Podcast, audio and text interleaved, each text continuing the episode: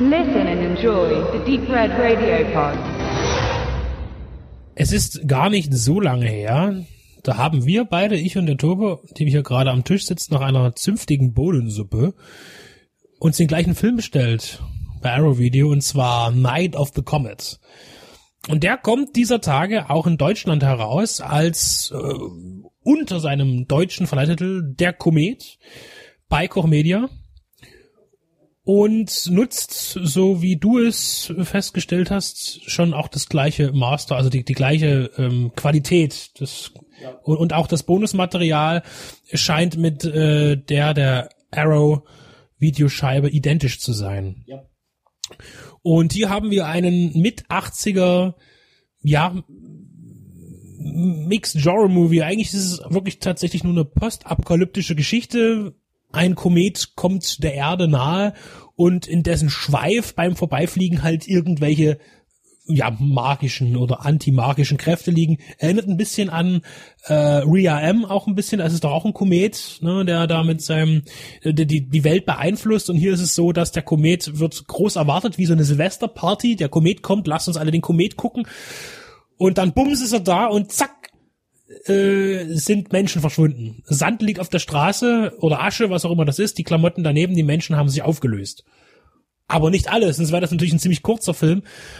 Und es haben ein paar wenige überlebt. Zum Beispiel ein Geschwisterpärchen, zwei Ladies, die dann, naja, man könnte jetzt sagen, ein, ein gutes Drehbuch hätte sie durch eine Odyssee äh, der, der schwierigen Aufgaben geschickt. Das könnte man natürlich so sehen, aber eigentlich sind sie nur damit beschäftigt, natürlich erstmal Konsum zu tätigen, zum Beispiel wie das so in diesem Genre üblich ist und über Hector nachzudenken, der der coole Typ, der da noch dazu steht, ein Truckfahrer. Ich muss einfach nochmal sagen, äh, äh, Hector Gomez ist sein Name. Ich glaube, Gomez wird nie ausgesprochen, aber immerhin heißt er Hector. Äh, Robert Beltram, der hier kläglich versucht, unter die ersten zehn in einem Eric Estrada Ähnlichkeitswettbewerb zu kommen. So hatte ich das Gefühl. Und der Film will eigentlich, glaube ich, hauptsächlich von seiner Optik leben, die aber dann immer nur zwischengeschnitten wird. Aber die finde ich auch ziemlich gut.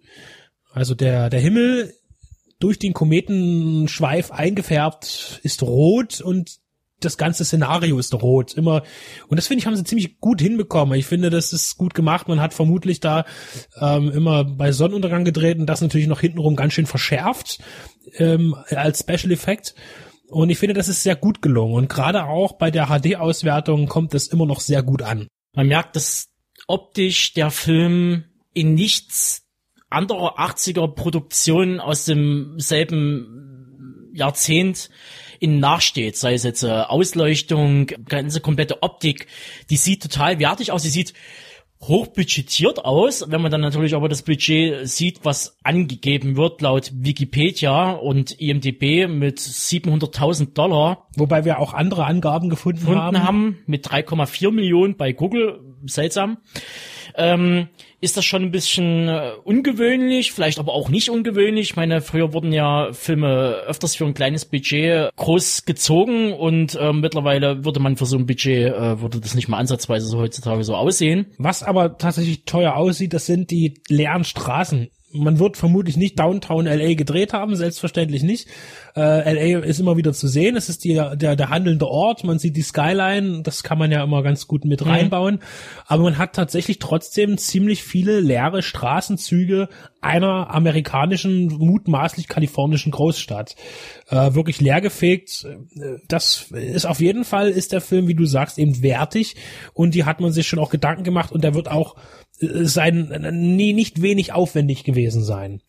Wo man gespart hat, das ist ganz witzig, ist auch äh, der Film ist auch so ein Teenie-Movie. Es sind junge Darsteller, es geht um Teenager, die dargestellt werden oder zumindest halb Erwachsene, die Teenager spielen. Und äh, da ist auch das, der Soundtrack äh, geprägt von poppiger Musik und rockiger Musik äh, der Zeit. Und uns ist das besonders aufgefallen bei äh, Cindy Girls, Lauper. Ja, äh, Girls Just Wanna Have Fun es ist nicht der Originalsong, sondern eingesungen, neu eingesungen, neu eingespielt, weil das ja erheblich günstiger ist, als das Original zu nehmen. Genau. Aktuelle Staffel von Stranger Things, Staffel 3, äh, hat man ja das Gleiche gemacht. Äh, viele haben noch abgefeiert, oh cool, da wurde ja die Original 80er Musik. Man so, nein, das ist einfach neu eingespielt, weil es einfach unglaublich teuer wäre, sich da die Rechte zu sichern. Das Thema hatten wir auch kurz vorher bei Blue Velvet in der Einleitung zur Show gehabt mal, dass eben auch ähm, der Song Blue Velvet für den Film Blue Velvet einfach zu teuer gewesen war und man das hat neu eingesungen, auch mit dem Originalsänger, der aber einfach schon die Stimme zu alt war nach den Jahrzehnten und man dann doch das teurere Original auf Wunsch des Regisseurs David Lynch genommen hat. Ähm, also das ist ganz interessant, dass man da eben tatsächlich dann Abstriche gemacht hat und wir wissen ja auch heute, dass gerade Soundtracks unfassbar teuer sind, wenn man Songs in Filme implementiert äh, und das fällt hier besonders gut auf.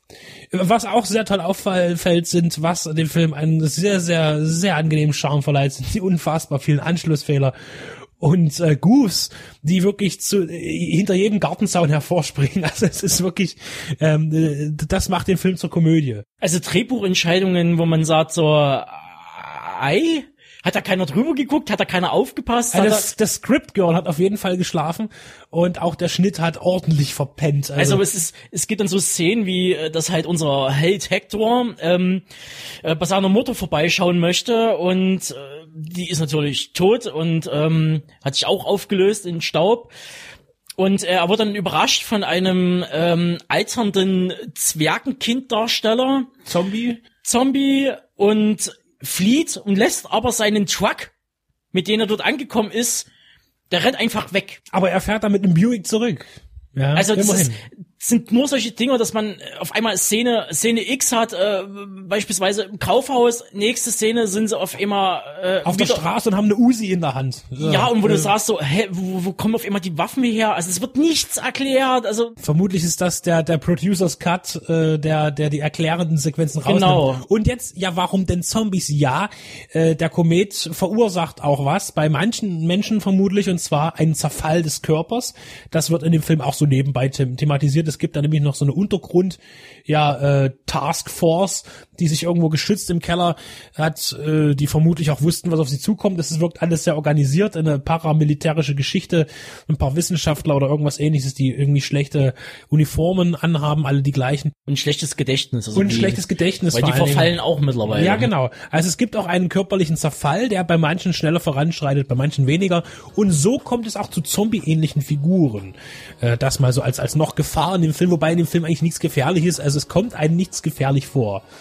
Ähm, ist, es ist wirklich toll äh, zu sehen, dass bei diesem Film sich niemand eine Platte darum gemacht hat, wo es eigentlich hingehen soll. Der Film hat kein Ziel nur eigentlich am Ende, um zu zeigen, dass egal was in dieser Welt passiert, egal welche äh, Apokalypse ausbricht und wer übrig bleibt, am Ende geht es darum, die bekannten Etiketten und Formen und Regeln zu befolgen. So, das ist, glaube ich, die Quintessenz am Ende. Und man verpasst einen unfassbar geilen Gag, der leider aber dann doch nicht äh, stattgefunden. Ja, und ähm, wir wissen ja aus vielen anderen Filmen, wenn man sich mal so durch die Geschichte, Filmgeschichte äh, wuselt und äh, guckt, ähm, Benedikt hat mich da auch nochmal drauf aufmerksam gemacht, ist halt immer, wenn Frauen allein sind, ist das Thema Männer.